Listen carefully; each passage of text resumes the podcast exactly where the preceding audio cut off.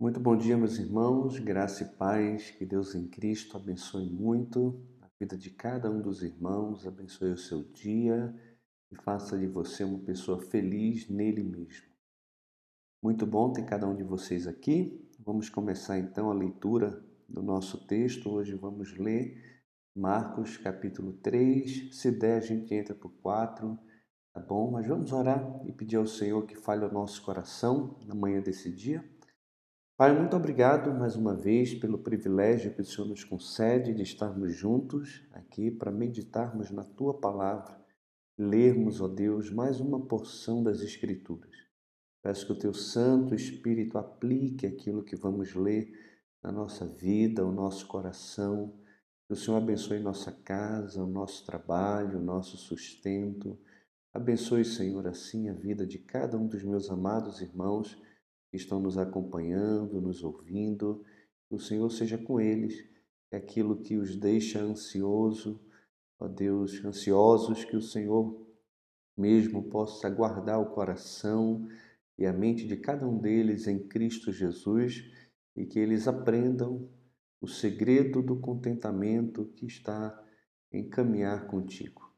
Sabemos que tudo podemos enfrentar por causa daquele que nos fortalece então, que o Senhor Jesus nos fortaleça para passarmos por esse momento de crise que estamos passando com a paz que excede todo entendimento e com o contentamento, com a alegria que somente o Senhor pode dar. Obrigado por tudo. Continua abençoando, Senhor, a tua igreja aqui em Brasília, e não só aqui, mas a tua igreja espalhada pelo mundo. Também rogamos ao Senhor pelos nossos missionários e pelos missionários do Senhor que estão no campo, que o Senhor os sustente, os abençoe. Queremos também pedir pela nossa congregação é, da ICE Jardins, que o Senhor abençoe, a nossa congregação lá de Picos também, que o Senhor também abençoe, abençoe nossa editora, abençoe o seminário, abençoe a ICEB como um todo. Eu peço ao Senhor também que abençoe o nosso presidente, abençoe o nosso país, tenha misericórdia de nós, dessa crise política que estamos enfrentando. Ó Deus, como se não bastasse a própria pandemia, ainda temos que passar por um momento difícil como esse que estamos enfrentando. Mas louvado seja o Senhor, que os nossos olhos estão em Ti, e o Senhor é o nosso verdadeiro Rei, e no céu é onde está a nossa verdadeira pátria. Peço que o Senhor aquiete sempre o nosso coração e nos faça confiantes do teu agir. Muito obrigado, Senhor. Fala conosco nessa manhã, é a minha oração mais uma vez, no nome de Jesus. Amém. Amém, meus irmãos. Vamos começar aqui então, mas antes eu queria dar bom dia a todos vocês. É sempre muito bom ter a presença de vocês aqui, sempre as mesmas carinhas, e isso, isso me alegra, isso é muito bom estar com vocês aqui. Deixa eu compartilhar minha tela antes que eu esqueça. Aí minha esposa vai dizer: esqueceu de compartilhar a tela. Ela tá certa.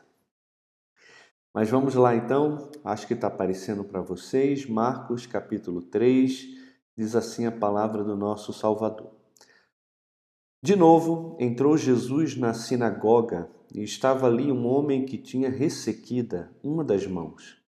E estando observando a Jesus para ver se o curaria em dia de sábado, a fim de o acusar. E disse Jesus ao homem da mão ressequida: Vem para o meio. Então lhes perguntou: É lícito nos sábados fazer o bem ou fazer o mal? Tirar a vida, salvar a vida ou tirá-la? Mas eles ficaram em silêncio. Olhando-os ao redor, indignado e conduído com a dureza do seu coração, disse ao homem: Estende a mão. Estendeu-a, e a mão lhe foi restaurada. Retirando-se os fariseus, conspiravam logo com os herodianos contra ele, em como lhe tirariam a vida. Meus irmãos, isso aqui é um negócio assim que deixa a gente chocado mesmo, porque ao invés deles olharem os feitos de Deus através da vida de Jesus, porque Deus é que estava realizando a sua obra através da vida de Jesus, E os feitos de Jesus, os milagres de Jesus apontavam para a realidade de quem ele era. Nós já vimos no sermão passado, estou falando bastante do sermão passado de, de domingo, mas o sermão passado mostra os sinais da autoridade divina de Jesus e os testemunhos que provam que de fato ele é o Messias, que ele é o próprio Deus encarnado. E dentro desses testemunhos estão as obras que Jesus realiza. Mas ao invés de olharem para as obras, se encantarem com as obras e se arrependerem dos seus pecados, entregando sua confiança e colocando sua fé em Jesus, esses líderes religiosos aqui estão pensando em tirar a vida de Jesus. Mais uma vez, eles espreitam Jesus ali na tentativa de acusar o servo do Senhor, o nosso Salvador bendito, de violar o sábado, mas isso é frustrado né, pela cura desse homem que tinha uma das suas mãos é, ressequidas aqui, né, um homem deformado e isso mostra a insensatez da tradição, provocando assim uma ira assassina mesmo por parte da liderança ao nosso Senhor. Agora, o que é interessante é que Jesus não deixa de fazer o bem àquele homem por causa dos seus adversários. Vira e mexe, nós temos algumas pessoas que querem espreitar as nossas atitudes, aquilo que nós fazemos, com o fim de nos acusar, né? Então, que nos acuse de fazer o bem, mas nunca de fazer o mal. Né? Que nos acuse de tentar dar o nosso melhor, mas não nos acuse de sermos omissos e de darmos o pior ou fazermos aquilo que prejudica a vida dos outros. Jesus ele sempre age com o objetivo de salvar, com o objetivo de fazer o bem e mais uma vez ele mostra que no sábado é possível sim fazer o bem. E como já vimos tanto em Marcos, né, Jesus é o Senhor do sábado, e como vimos em João no sermão passado, né, ele, como o próprio Deus, ele é incapaz de violar o sábado, porque ele não pode carregar nada que seja pesado demais para ele, nem levantar algo que esteja acima da sua estatura, porque ele é o próprio Deus. Retirou-se Jesus com seus discípulos para os lados do mar. Seguia-o da Galiléia uma grande multidão, também da Judéia, de Jerusalém, da Idumeia, da além do Jordão e dos arredores, de Tiro e de Sidom, uma grande multidão. Sabendo, dois segundos, irmãos, aí, tá certo. Uma grande multidão, sabendo quantas coisas Jesus fazia, veio ter com ele. Então recomendou a seus discípulos que sempre lhe tivessem pronto um barquinho, por causa da multidão, a fim de não o comprimirem, pois curava a muitos, de modo que todos os que padeciam de qualquer enfermidade se arrojavam a ele para o tocar. Também os espíritos imundos, quando o viam, prostravam-se diante dele e exclamavam: Tu és o Filho de Deus. Mas Jesus lhes advertia severamente que não o expusessem à publicidade. Não existe nenhuma enfermidade, nada que se levante na nossa vida que o Senhor Jesus não seja capaz de fazer. Uma multidão buscava Jesus porque via os seus sinais, via os seus milagres, elas apertavam Jesus, elas queriam tocar em Jesus. Lembra daquela mulher com fluxo de sangue? Qual era o pensamento dela? Se apenas tocar na orla das suas vestes, serei curada. Aquela mulher já tinha gasto o seu dinheiro inteiro com os médicos há 12 anos, vinha sofrendo daquela hemorragia e os médicos não puderam fazer nada. Deus levanta os médicos, Deus dá sabedoria aos homens, Deus usa a medicina, mas tem coisas que só o Senhor pode fazer. E às vezes, quando toda a nossa esperança é frustrada por causa dos homens, quando a gente coloca a nossa confiança no Senhor, ela é realimentada, ela, ela entra em atividade novamente, porque Deus é poderoso para fazer infinitamente mais do que tudo quanto pedimos ou até mesmo pensamos conforme o seu querer que opera em nós, o seu poder que opera em nós. O Senhor, ainda hoje, meu amado irmão, minha amada irmã, é poderoso para mudar completamente a nossa realidade. Às vezes, nós, por sermos é, tradicionais, eu estou falando nós, porque a nossa igreja é de uma linha mais tradicional, nós não ficamos fazendo campanha é, de milagre, e acho certo, é bom que não se faça mesmo, porque Deus não tem compromisso com a minha agenda, eu não determino para Ele quando Ele deve fazer milagre ou não, mas também pensar que Ele é incapaz de realizar hoje maravilhas no nosso meio, isso também está muito errado. O Senhor ainda opera né, poderosos feitos no nosso meio e nós podemos confiar de que, se Ele quiser, Ele é poderoso para tal. O que eu acho que está errado é a gente colocar sempre a nossa alegria e a nossa expectativa em cima dessas coisas, porque nós podemos sim viver contentes em toda e qualquer situação pela comunhão com o nosso Deus. Quando a gente coloca a cura do nosso filho, a nossa própria cura, e fazemos disso o motivo para a nossa alegria, então nós perdemos o foco. Perdemos o foco de quem é o Senhor e de como ele deve ser adorado em toda e qualquer situação e em todo tempo. Mas também não existe nenhum problema de você colocar diante do Senhor com humildade e sinceridade de coração as suas angústias, as suas necessidades e esperar nele pelo seu querer. Vai ver que é da vontade de Deus que o seu filho seja curado, que você seja curado. Nós estamos com a dona Ilza no hospital, mãe da Marlene, que é esposa do meu sogro. É, temos orado pela dona Ilza, ela está com um câncer que há bastante tempo aí tem maltratado ela. Agora parece que fraturou uma das suas costelas, está internada. Situação bem delicada, está tão fraquinha, mas ao mesmo tempo nós confiamos sim e mesmo agora, se Deus quiser, Ele pode curar a dona Ilza e levantá-la daquela cama e restabelecer completamente a sua saúde. Deus não é poderoso somente para curar uma gripe, Ele é poderoso para curar um câncer, para tirar pessoas que estão em estado terminal, às vezes, e restaurar completamente a sua saúde. Contudo, é sempre se Ele quiser. Agora, como nós falamos no dia de ontem, a maior cura que nós podemos experimentar não é a cura física. Porque quando o Senhor nos cura fisicamente, Ele nos cura para um minuto depois, um segundo depois, começarmos a morrermos. Porque estamos numa natureza caída, estamos nos corrompendo fisicamente. Esse corpo, esse homem exterior, ele se corrompe, ele morre.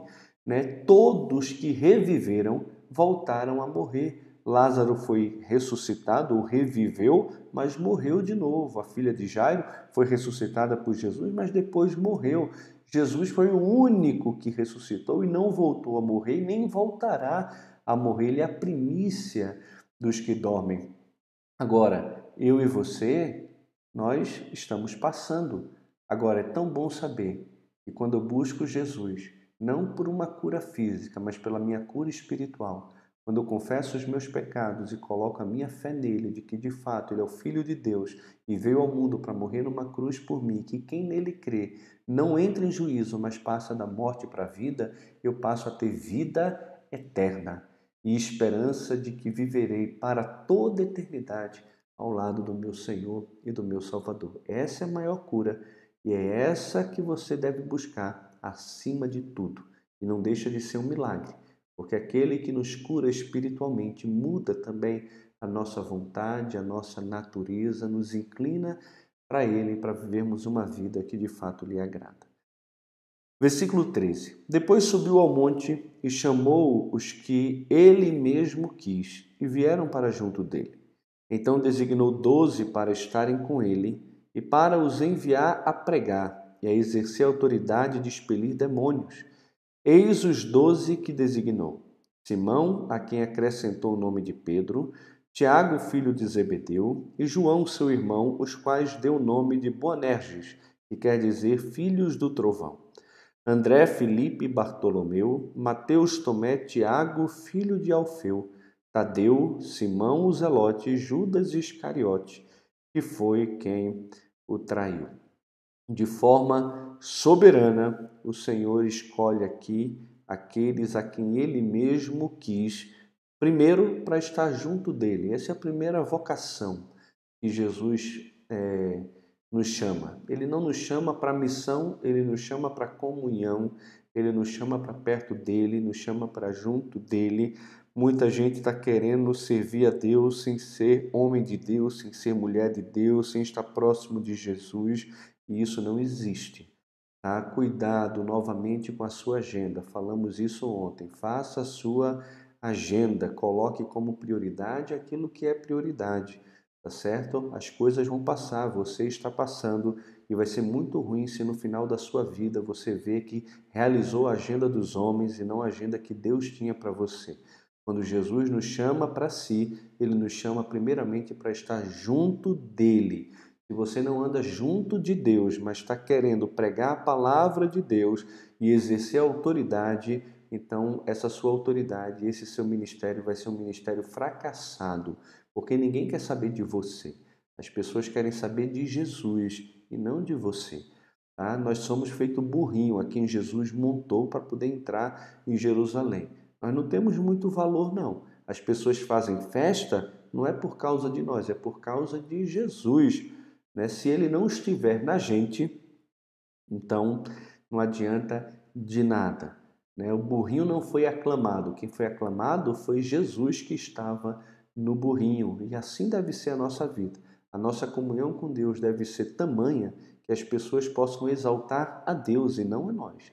Se as pessoas de alguma forma nos exaltam, tem alguma coisa errada com a forma como nós estamos caminhando com o Senhor e desenvolvendo o nosso ministério. É Jesus que deve ser glorificado através da nossa vida, do nosso ministério e de tudo o que fazemos. Jesus chamou você para estar com Ele você faz parte dos discípulos de Jesus, então lembre-se, ele chamou você para intimidade, para comunhão. Ele quer o seu coração primeiro do que a sua mão. Então, ande com Jesus, esteja com Jesus. E depois que designou para estarem com ele, ele também os designou e os enviou a pregar. A gente tem que sair pelo mundo e pregar. Não existe esse negócio de somente viver, é necessário pregar. A vida abre portas para a pregação, mas não é a pregação. O homem é salvo pela loucura da pregação, né? A pregação do evangelho, a pregação de Cristo. Quando as pessoas ouvem e creem e então invocam o nome do Senhor, aí sim é que elas são salvas, como diz Romanos capítulo 10. Mas primeiro é necessário ir, né? Ele envia e então pregam. Não apenas vivem, mas pregam. Então, pregue com a vida, sim, mas pregue também com as suas palavras. Anuncie o Evangelho. E ele deu aqui autoridade para os seus discípulos para expelir demônios. E a igreja do Senhor Jesus, ela vai na autoridade de Jesus. Toda autoridade me foi dada no céu e na terra, ide, portanto, e façam discípulos de todas as nações. A igreja tem a autoridade de Jesus e ela vai na autoridade do nome do Filho de Deus. E Jesus disse que as portas do inferno não iriam prevalecer contra a sua igreja. Aqui na igreja eu já falei várias vezes que porta não é um instrumento é, de ataque, é um instrumento de defesa. Aqui nós não temos o inferno atacando a igreja. Nós temos a igreja atacando o inferno para resgatar pessoas que estão perdidas e condenadas para o céu e para o reino do Filho do nosso Deus. Então a igreja tem que avançar, a igreja tem que ir, ela tem que sair da inércia, cumprir a grande comissão e não fazer da grande comissão uma grande omissão e está então em estado de pecado e letargia espiritual diante do nosso Deus. Então ele foi para casa. Não obstante, a multidão afluiu de novo, de tal modo que nem podiam comer. E quando os parentes de Jesus ouviram isto, saíram para o prender, porque diziam: está fora de si. Os escribas que haviam descido de Jerusalém diziam: ele está possesso de Beuzebu, e é pelo maioral dos demônios que ele expele os demônios. Então, convocando Jesus, lhes disse: por meio de parábolas. Como pode Satanás expelir a Satanás? Se um reino estiver dividido contra si mesmo, tal reino não pode subsistir. Se uma casa estiver dividida contra si mesma, tal casa não poderá subsistir. Se, pois, Satanás se levantou contra si mesmo e está dividido, não pode subsistir, mas perece. Ninguém pode entrar na casa do valente para roubar-lhe os bens, sem primeiro amarrá-lo, e só então lhe saqueará a casa. Em verdade vos digo que tudo será perdoado aos filhos dos homens, os pecados e as blasfêmias que proferirem. Mas aquele que blasfemar contra o Espírito Santo não tem perdão para sempre, visto que é réu de pecado eterno.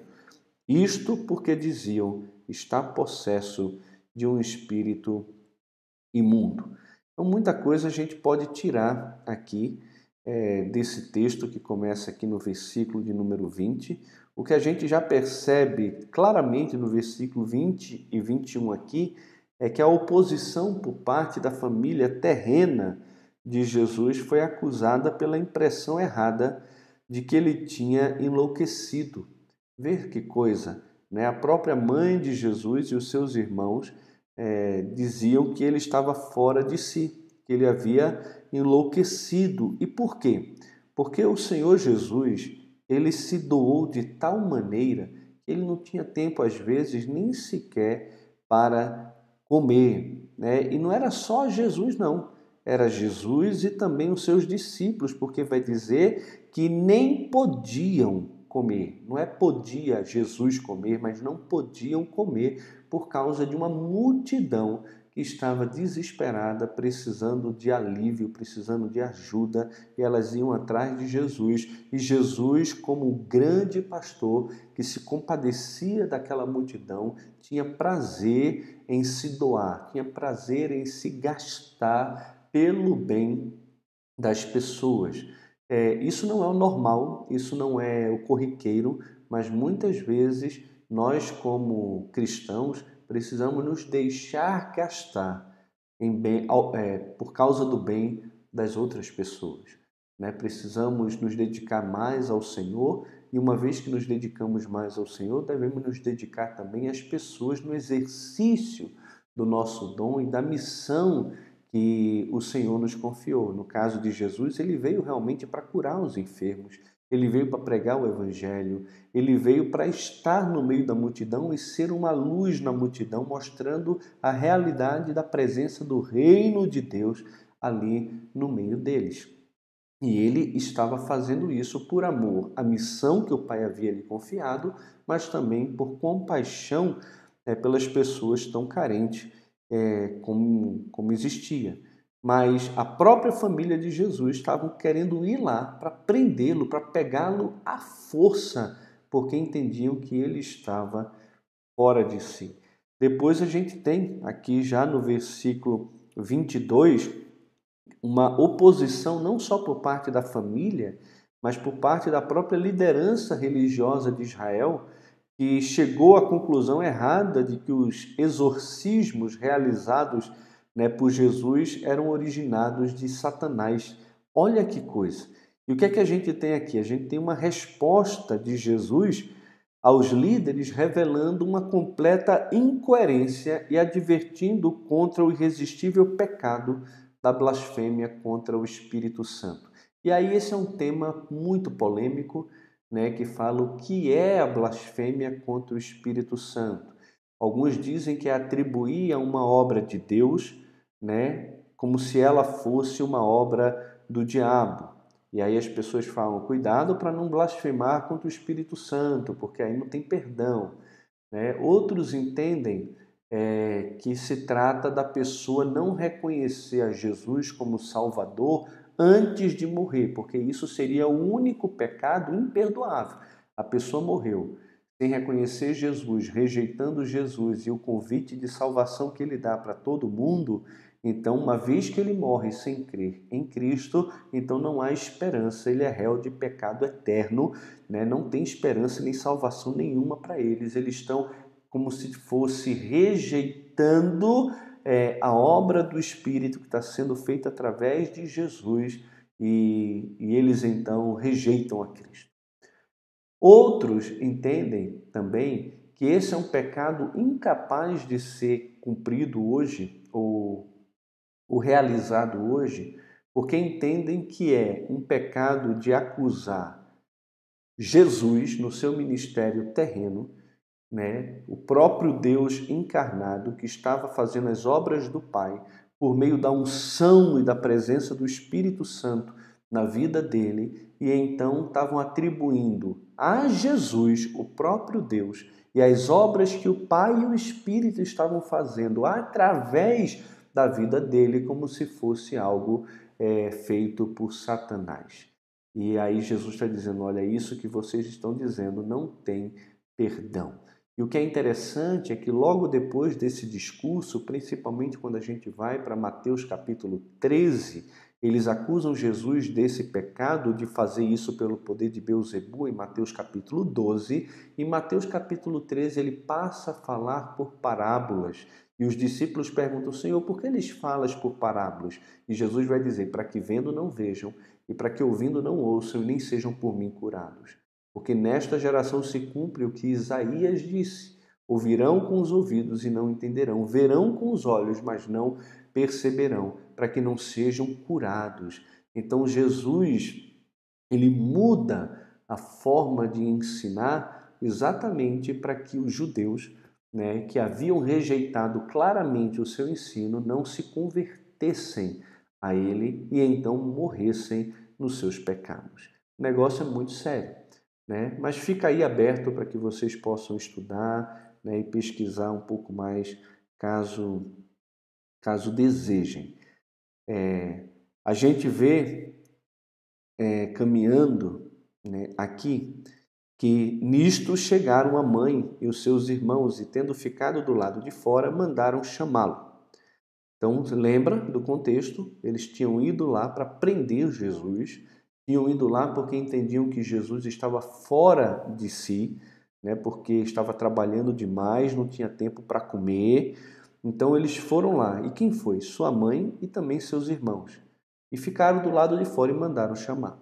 Muita gente estava sentada ao redor dele e lhe disseram: Olha, a tua mãe e os teus irmãos e irmãs estão lá fora à tua procura. Então ele lhes respondeu, dizendo: Quem é a minha mãe? e meus irmãos? E correndo o olhar pelos que estavam assentados ao redor, disse: Eis minha mãe e meus irmãos. Portanto, qualquer que fizer a vontade de Deus, esse é o meu irmão, irmã e mãe. Então, aqui a gente vê que a resposta de Jesus à sua família indica que a verdadeira comunhão com Ele não depende dos relacionamentos de sangue ou raça, mas sim de uma fé submissa, o que nos torna é, íntimos de Jesus e, de fato, alguém que desfruta de uma verdadeira comunhão com Jesus não tem nada a ver com questões de sangue ou de raça, não precisa ser judeu ou precisa ter o mesmo sangue. É necessário ser submisso a Deus e à vontade de Deus, e parece que até esse momento Maria e os seus irmãos e irmãs não haviam entendido que ele estava na missão do Pai e que ele não é qualquer um.